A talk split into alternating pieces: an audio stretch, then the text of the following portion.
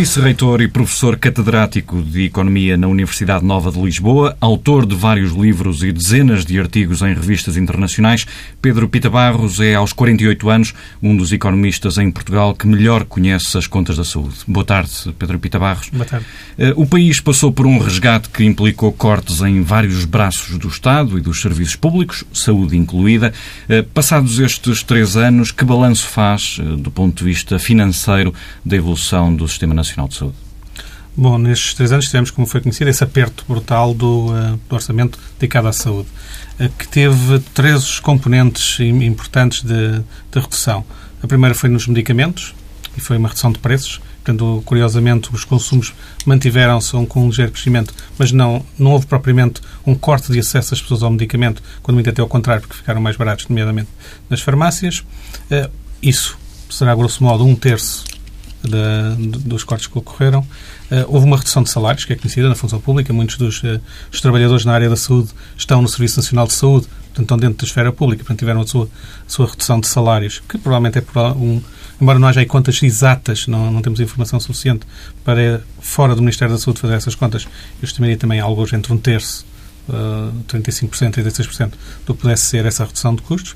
Portanto, foi também um efeito preço, as pessoas continuaram lá, continuaram a fazer uh, o que estavam a fazer antes, uh, estão a ganhar em menos. Uh, que trará depois alguns problemas, certamente. E o, e o restante veio de, de, algumas contenções em vários lados.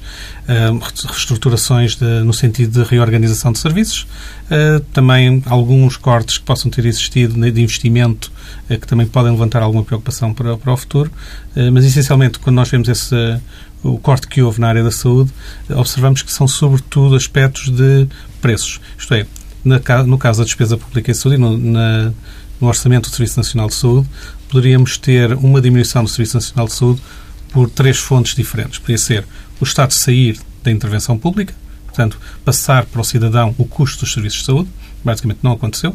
A mesmo momento, as taxas moderadoras acaba por ser uma gota d'água no que é o financiamento do Serviço Nacional de Saúde. Poderia ser uma redução de serviços oferecidos, podemos chamar efeito quantidade, e nós não tivemos encerramento maciço de serviços, não tivemos uh, eliminação de serviços ou de coberturas oferecidas, portanto, não, não temos nenhum serviço que tenha sido dito, a partir de agora, isto não é oferecido ao cidadão português. Não, Bom, antes, do, antes, até do período da Troika, houve algum período em que deu até muita polémica o fecho de várias maternidades, sobretudo no interior do país. Sim, mas isso são reorganizações que muitas delas têm a ver com a segurança do, dos serviços que são prestados. Uma das características da, da área da saúde é que, uh, em muitos serviços, quanto mais se faz, melhor se faz. E, portanto, para assegurar que se faz bem e em segurança, é preciso ter um nível de atividade mínimo. Isto é, provavelmente nunca ninguém quereria ser operado por um neurocirurgião que operasse uma vez cada cinco anos. É? E aqui não será esse, essa caricatura exagerada, mas no caso das maternidades já também definido um nível mínimo de partes que tem que ocorrer para poder ser uh, admitido ao Mas, mas interrompi-o. Estava... Mas interrompi estava, então, uh, no efeito quantidade, que eu poderia chamar de efeito quantidade, também não houve propriamente um, um efeito maciço. Por exemplo, no caso da Grécia, houve encerramentos e houve faltas de produtos que no cá não sucederam e, portanto, ajustamos sobretudo pelo efeito preço. Que é um efeito que é um, que das formas de ajustar no curto prazo provavelmente é mais fácil e é melhor. A prazo não sabemos se vai ser. Teria sido possível cortar de outra forma? Teria sido possível cortar de outra forma. Eh, bem, é sempre possível cortar de outra forma. De uma forma permanente, provavelmente teremos que cortar de outra forma do que aquela que fizemos até agora. Eh, porque olhamos para os salários dos funcionários públicos e sabemos que não vai ser sustentável manter sempre ao nível da questão, eh, ou se quisermos manter uma despesa de, em saúde controlada, não vai ser possível congelar esses salários que fosse durante um tempo, 10 anos ou 15 anos. Não? É? Portanto, esse efeito não, não estará lá. Por outro lado, nós também sabemos que mesmo no, no caso do medicamento, comprimiu-se muito os preços, mas não vai ser possível continuar a comprimir ou a reduzir mais os preços. Uhum. Aliás, no último ano, basicamente estabilizaram. Eh, e, portanto, a partir de agora, a nossa forma de cortar vai ter que ser alterar a forma como os serviços são prestados. Se conseguimos fazer melhor com, com menos. Que é uma frase que eu não gosto muito, tem muitas uhum. conotações. Uhum. Mas como é que isso se faz? Como é Bom, não é certamente só com a produção de leis neste momento. É uma das coisas que também nós tivemos durante estes três anos que foi muito claro é tudo o que fosse produção de legislação ou de circulares ou de normativos eh, foi sendo feita e foi, foi produzindo alguns efeitos. Vemos que as grandes áreas onde ficamos mais para trás foram as áreas onde tem que envolver as pessoas, onde se tem que envolver a própria forma de pensar como é que o Serviço Nacional de Saúde presta os seus cuidados. Eh, por exemplo, uma, um aspecto que é muito discutido hoje em dia, em muitos lados, que é qual é a composição da, da força de trabalho na área da saúde. isto é, que combinação de enfermeiros, médicos, outros auxiliares, outras novas profissões que possam surgir, deve existir e como é que devem prestar isso. Isso vai, obviamente, mexer com uh, esferas muitas vezes muito definidas de cada área profissional e começar a ter o que eu chamo uh, margens de substituição. Isto é, se calhar algumas tarefas que antes eram desempenhadas única e exclusivamente por médicos, hoje em dia se calhar podem ser feitas por enfermeiros e em alguns países já são. Se calhar algumas tarefas que enfermeiros fazem hoje poderão ser prestadas por outros profissionais. Temos que começar a reorganizar nesse, nesse campo. E isso não foi feito durante estes três anos? Foi feito com muita lentidão e podemos dizer que os resultados estão muito aquém daquilo que nós gostaríamos de observar. Por e que seria possível? Seria certamente possível porque o caminho está a ser feito. Para uma das, eh, uma das medidas que, que tem sido falada nos últimos três anos tem sido a criação do chamado enfermeiro de família. Vão ter um enfermeiro que onde possa seguir as famílias em ligação com os cuidados de saúde primários e ter uma, uma verdadeira funcionamento de, em termos de equipa dos cuidados de saúde primários.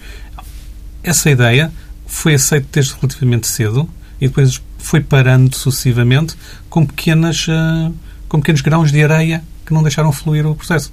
Porquê? E, Como é que interpreta essa travagem? Uh, há claramente uma, uma questão de relacionamento entre ordens profissionais, de, seja entre classes profissionais sem titulado, seja entre ordens enquanto entidades jurídicas que, que, que estão a regular, que obviamente sentem que querem ocupar o seu espaço formal. Não? Mas acha que essas ordens têm, essas, esses grupos de interesse ainda têm muito peso? Sim, eu não chamaria grupos de interesse. Grupos de interesse também tem uma conotação negativa. É okay? uh, diria que são acredito que cada uma das ordens acaba por estar a querer defender o que acha que é o melhor interesse. O interesse legítimo. Interesse legítimo, é? uh, agora, a questão é que o, o, modo como o Serviço Nacional de Saúde vai ter que funcionar, como os serviços de saúde em geral vão ter que funcionar, vai implicar muito maior flexibilidade nestes papéis que vão obrigar a que essas próprias ordens repensem o grau de formalismo que têm hoje em dia na sua relação. Uh, por exemplo, quando se fala em um enfermeiro poder eventualmente prescrever alguns medicamentos uh, básicos ou alguns exames básicos a experiência que é feita noutros países sem, sem drama de maior.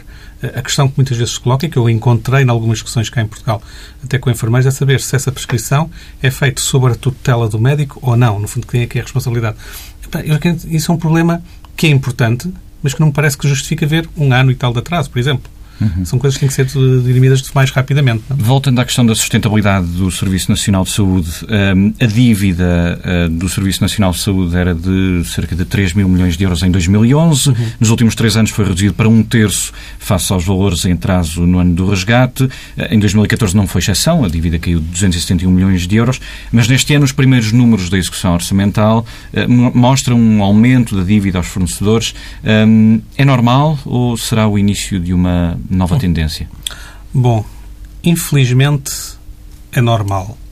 Isto é, desde, desde há muitos anos que a dívida a fornecedores, nomeadamente à indústria farmacêutica, tem sido muito a porta de escape da gestão hospitalar.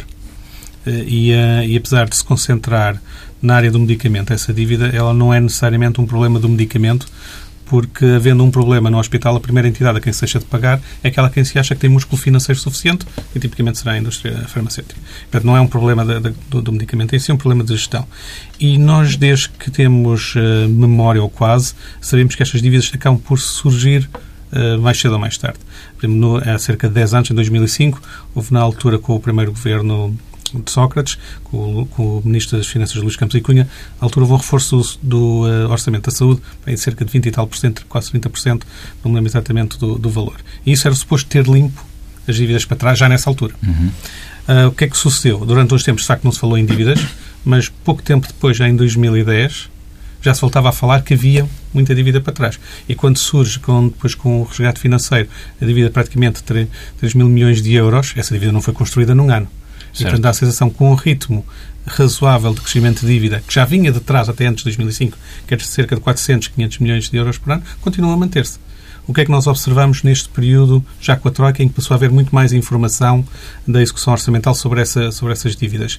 Que no primeiro ano, 2012, ainda houve um crescimento relativamente acelerado dessa dívida, depois, em 2013, esse crescimento baixou, mas que se retirarmos os períodos de, de regularização de dívidas em que há dinheiro adicional injetado, o ritmo subjacente não é muito diferente em 2013, 2014 e agora no início de 2015. Uhum. E, portanto, tirando aqueles dois ou três meses do ano em que existem reforços financeiros para pagar dívidas, o ritmo parece ser relativamente constante. Portanto, nós temos ali um problema e é um ritmo de crescimento. E é um ritmo de crescimento.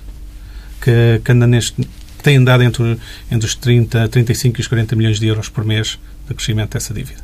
portanto, podemos, podemos portanto, concluir que uh, naquilo que é na gestão corrente, digamos assim, sem as injeções específicas para esse efeito, não tem havido uma, uma lógica de contrariar aquilo que foi a tendência histórica de aumento dessa dívida. Não se tem conseguido mexer nessa, nessa parte da dívida. E, uh, nós sabemos uh, que, que, estando lá esse ritmo, que há instituições que são mais responsáveis por ela e, portanto, tem que se pensar como é que agora se intervém nessas instituições, não num aspecto punitivo ou, de, ou dizer que se corta orçamentos, porque, porque, essencialmente não vai ser possível fazer dessa forma, tem que se pensar como é que se reestrutura eh, ou que se reorganiza ou se, ou se muda a gestão destas, destas instituições para uma forma que consiga conter esse, esse nível de dívida. É? Mas, mas, seria possível uh, reduzir essa dívida sem essas uh, injeções extraordinárias específicas para esse efeito? Ou será que temos que aceitar que o Serviço Nacional de Saúde tem as características que tem e uh, para, que, para que os cuidados de saúde sejam prestados à população em condições, não há mesmo outra solução com o dinheiro que existe, senão manter uma dívida e até aumentá-la aos fornecedores?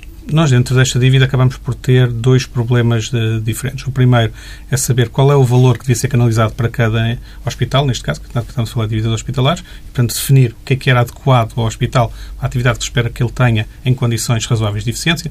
Não vale a pena pensar em eficiências máximas, mas pensar no nível razoável de eficiência. Isso deveria, provavelmente, definir um orçamento que tudo indica que deverá ser ligeiramente superior àquilo que eles têm agora, eh, e, portanto, alguma parte da dívida vem do que é chamado de subfinanciamento.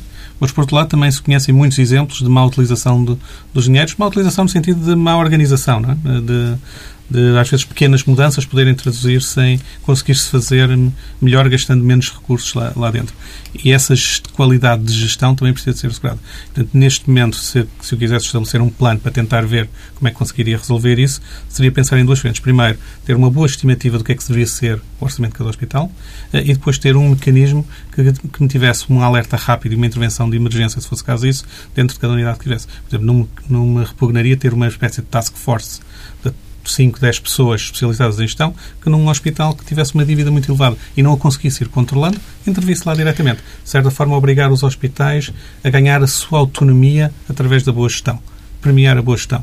Uh, pensar também em, em, que o que será um mecanismo de fazer sair uma, uma, gestão que não seja tão boa assim de um hospital, sem interromper os serviços à população.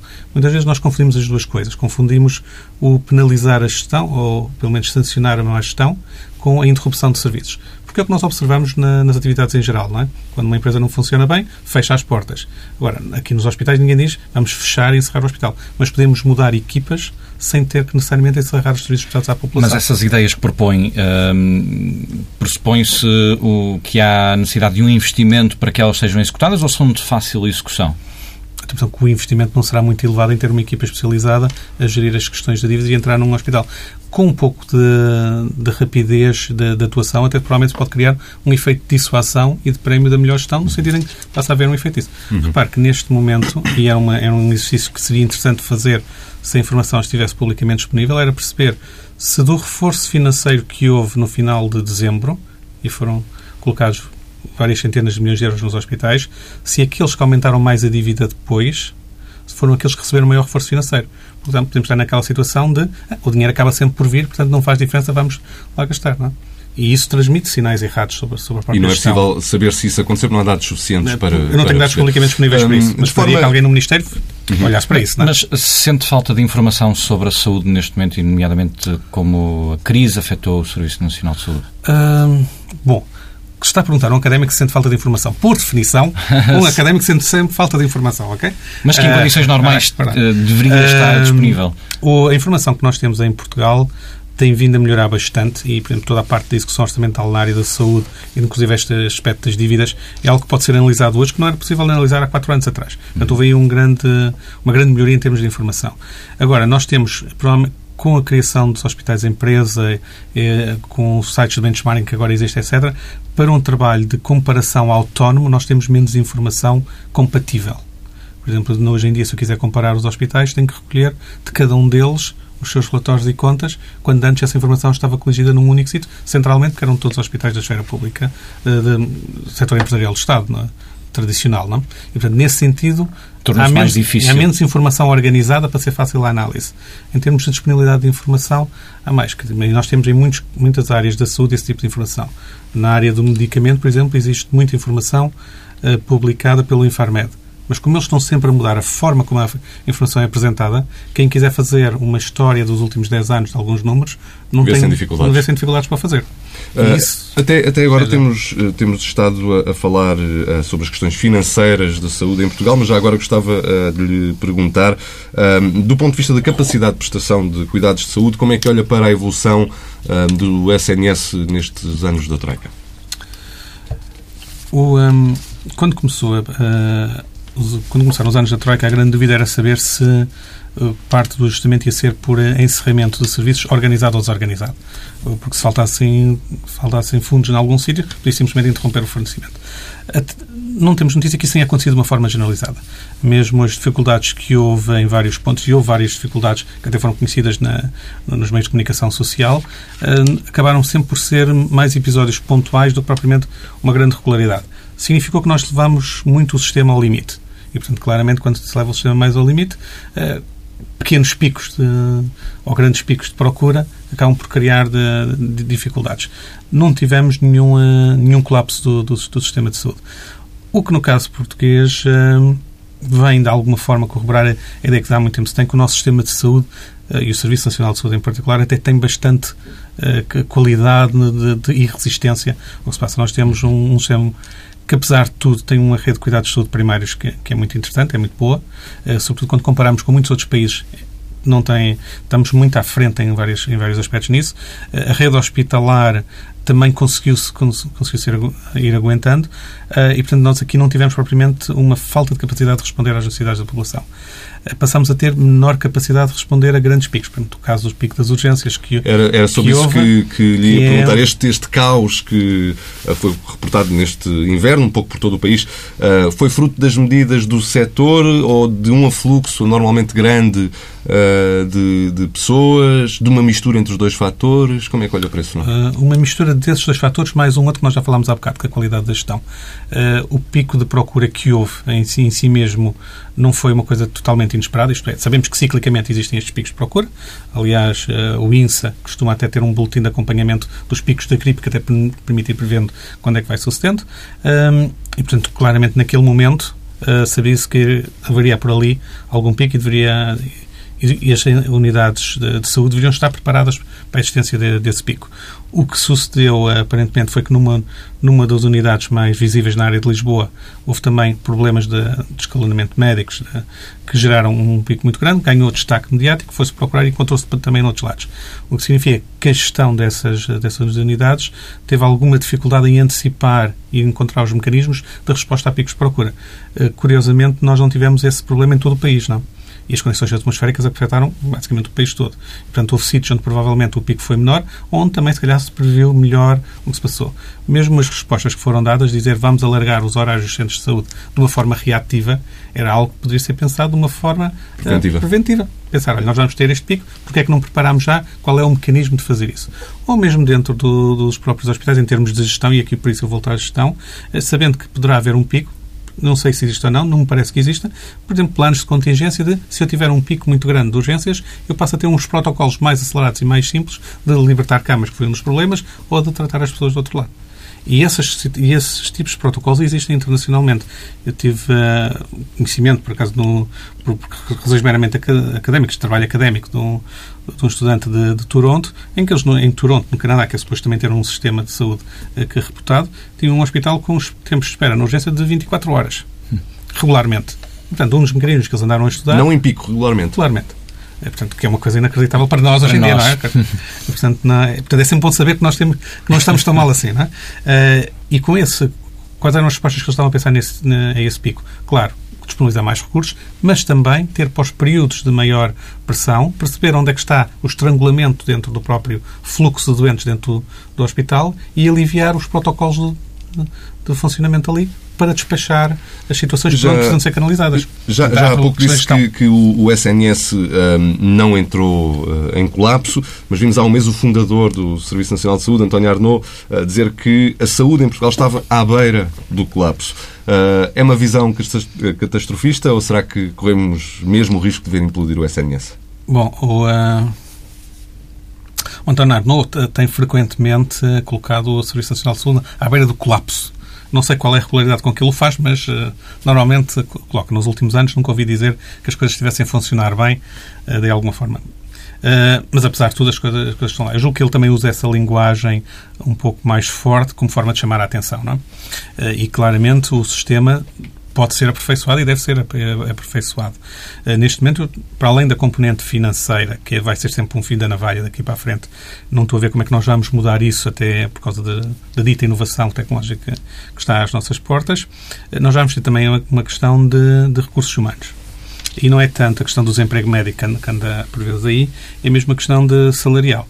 Isto é, nós tivemos uh, um choque com a Troika, que foi a redução salarial, uh, e várias das classes profissionais uh, tiveram esse choque, que foi na altura apresentado inicialmente como temporário, depois foi temporariamente permanente, depois foi permanentemente temporário, que andamos nessas linguagens, mas mais cedo ou mais tarde isso vai ter que de alguma forma voltar eh, a uma, a uma linha de, de evolução de, que tenha algum crescimento salarial e algum prémio aos bons desempenhos das pessoas.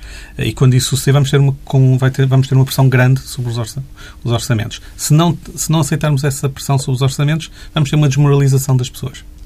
Que, que muito interessantemente, nestes três anos, eh, eu vi em várias situações as pessoas terem o sentimento de dizer ok, isto agora, sendo temporário, vamos aguentar porque o nosso interesse são os doentes, mas uma coisa é aguentar isso durante um conjunto de anos, seja dois, três anos, quatro anos, outra coisa é dizer temporariamente passou a ser este o sistema.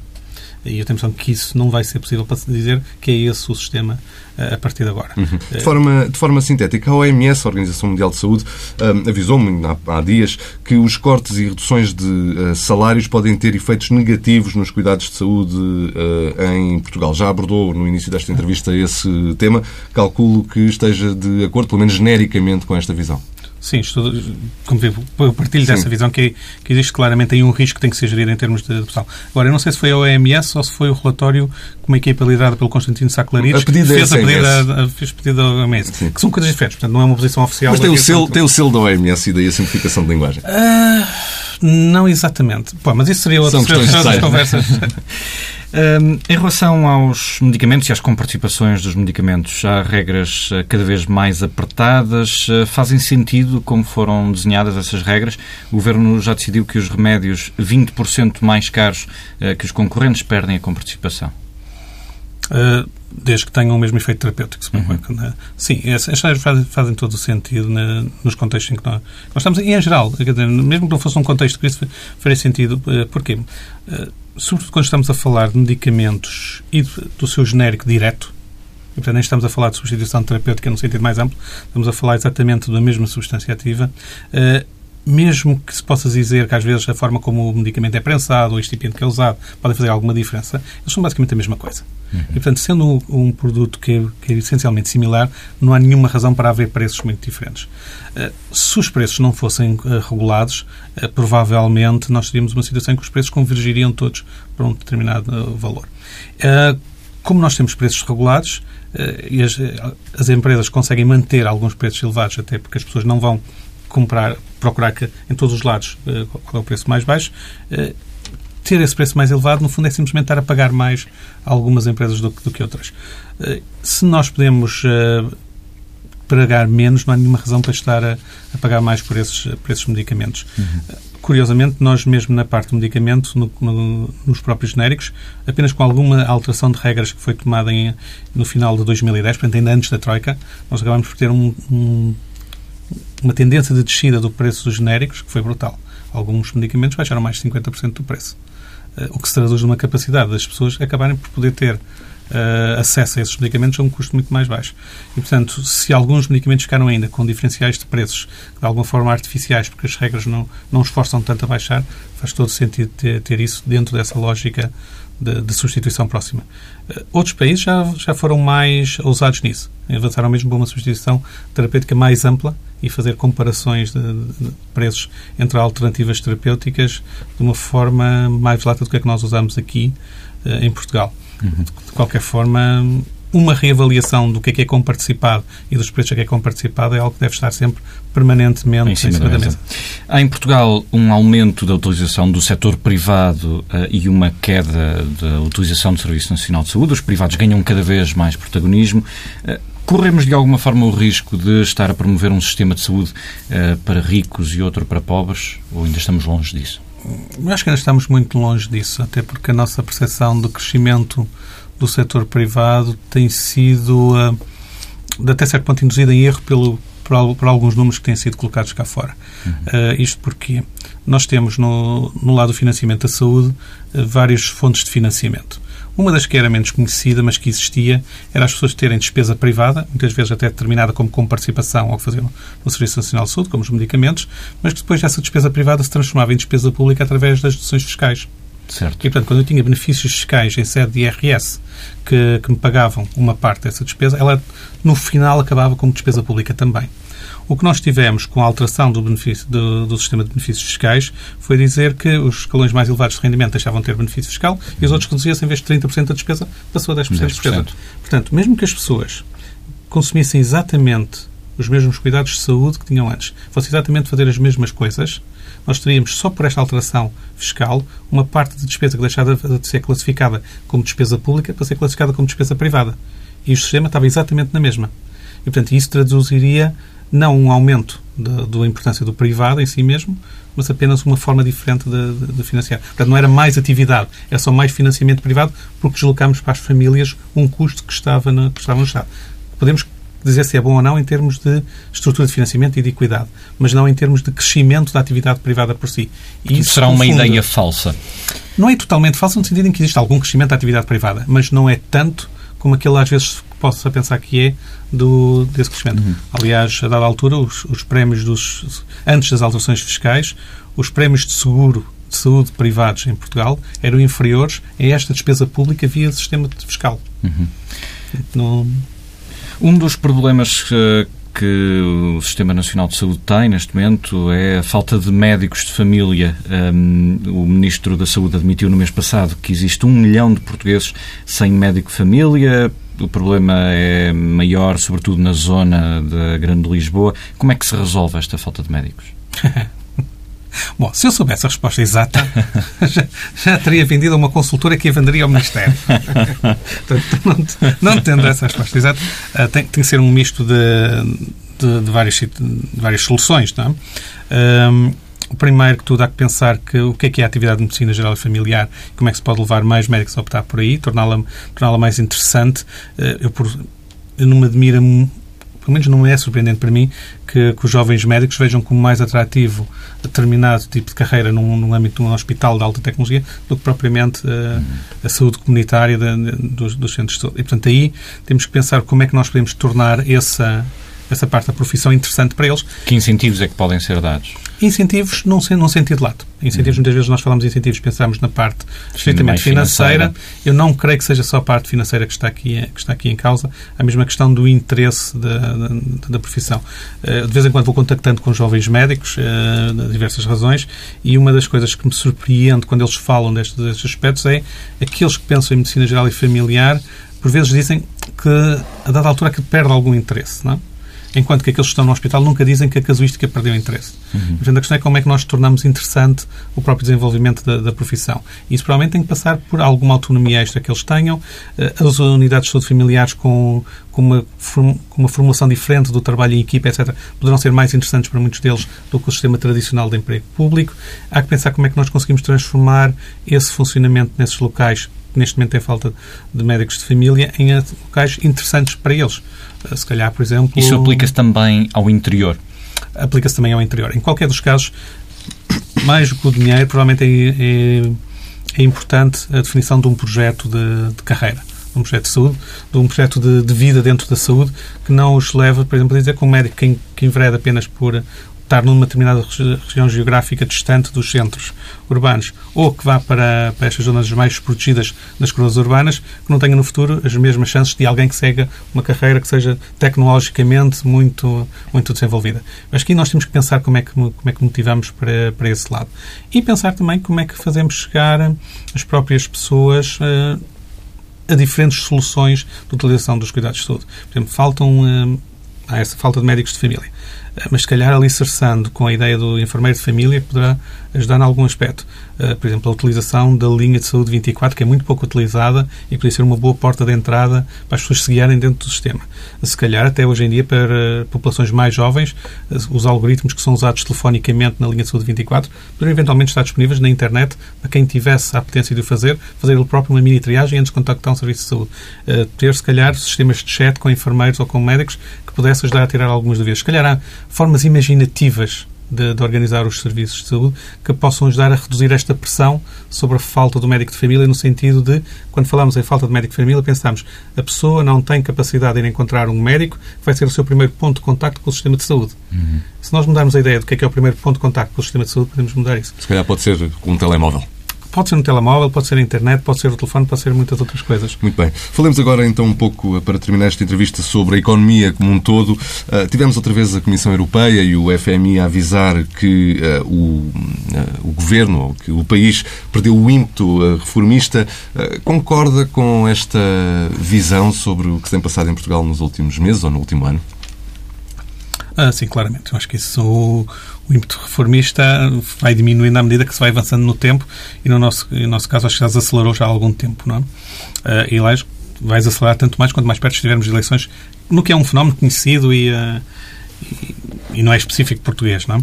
Portanto, nesse aspecto, sim. Agora, a verdade é que nós também não tivemos, no, no ímpeto reformista inicial, não tivemos tanto ímpeto como eu acho que se julgou que se tinha. Uh, no, no, seguinte sentido. Pois, o... a, questão, a questão de fundo também é essa. Se alguma vez é. houve um real ímpeto reformista. Porque há muita pois, gente que diz que não se fez a reforma do Estado. Algumas reformas também uh, roçaram ali o limite constitucional, não é? Bem, o, a, questão da, da reforma do Estado e os limites constitucionais são, uh, são aspectos que são apenas meia parte da, do problema. Eu acho que nós, nós, a minha sensação neste momento, olhando para trás, é muitas das atitudes perante o memorando de entendimento foram muito do chamado ticking the box. Isto é, eles exigiram isto, vamos fazer qualquer coisa que nos permita dizer Check. está feito. Check. Okay? Sem pensar verdadeiramente se aquilo alterava os processos que estavam por trás ou não. É, portanto, de certa forma, nós temos como que uma parede de borracha, a troika dá um murro na parede de borracha, a parede vai um bocadinho dentro, tiramos de lá a pressão e aquilo volta para trás. Uhum. E a sensação que eu tenho é que nós não, não mudamos verdadeiramente os hábitos subjacentes a muitos dos processos que temos. E a reforma do Estado, que é algo que que eu acho que nunca ninguém definiu bem o que é que queria dizer exatamente. Houve uma tentativa. Qual tentativa?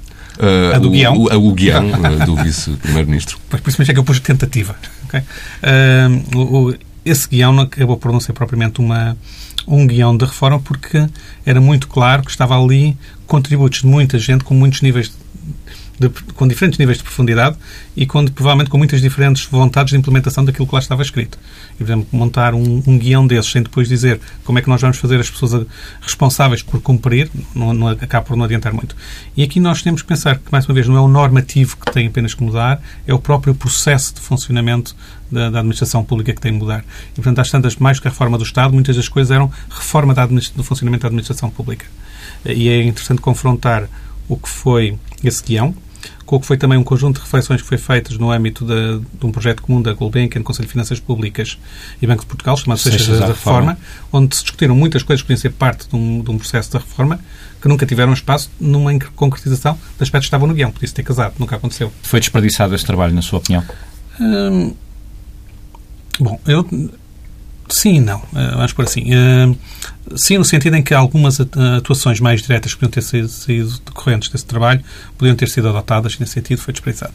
Nunca é desperdiçado porque eu também não acredito que muitos destes aspectos possam ser uh, como um Big Bang. Isto é, não, não é um momento as pessoas acordam num dia e mudam de coisa. Tem que, ao longo do tempo, ir falando nos assuntos, criando a apetência para, para os introduzir e depois alguém fará, fará isso é muito, é muito raro nós vermos que as pessoas que tiveram ideias ou discutiram ideias sejam depois aquelas que são responsáveis pela sua aplicação exata. Portanto, isto são coisas que têm um processo longo de maturação e de aplicação. A própria Suécia, que foi apresentada muitas vezes como um exemplo em, várias, em vários campos, no campo da reforma da, da sua contabilidade pública, da administração pública, é um processo que eles acham que ainda não está concluído e começaram nos anos 90. E, portanto, isto são processos longos. Nós, tendemos, nós tendemos a olhar para estes processos... Mas aí voltamos, voltamos ao tema do consenso, porque exatamente por serem longos é preciso haver uma espécie de acordo nacional para que eles possam ser feitos, porque envolvem governos que são naturalmente de diversas cores políticas, não é? Acordo não é só uma questão de acordo. É, é, nós nunca chegamos a pôr em marcha os processos de forma suficientemente forte para que depois o ónus de os inverter seja, seja excessivo para, para fazer essa inversão.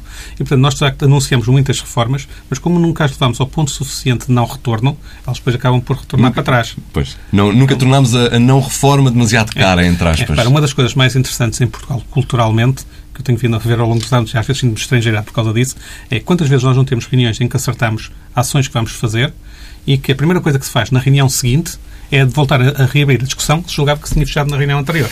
Não sei se tem essa experiência ou não, mas se começarem a observar, é muito comum. Eu acho que isso nota também nestes, nestes aspectos de reforma pública. Nós temos umas coisas, dizemos, nós até concordamos com isto, mas na próxima reunião, ah, não, mas espera aí, eu esqueci-me de não sei o quê, então, ah, volta tudo atrás.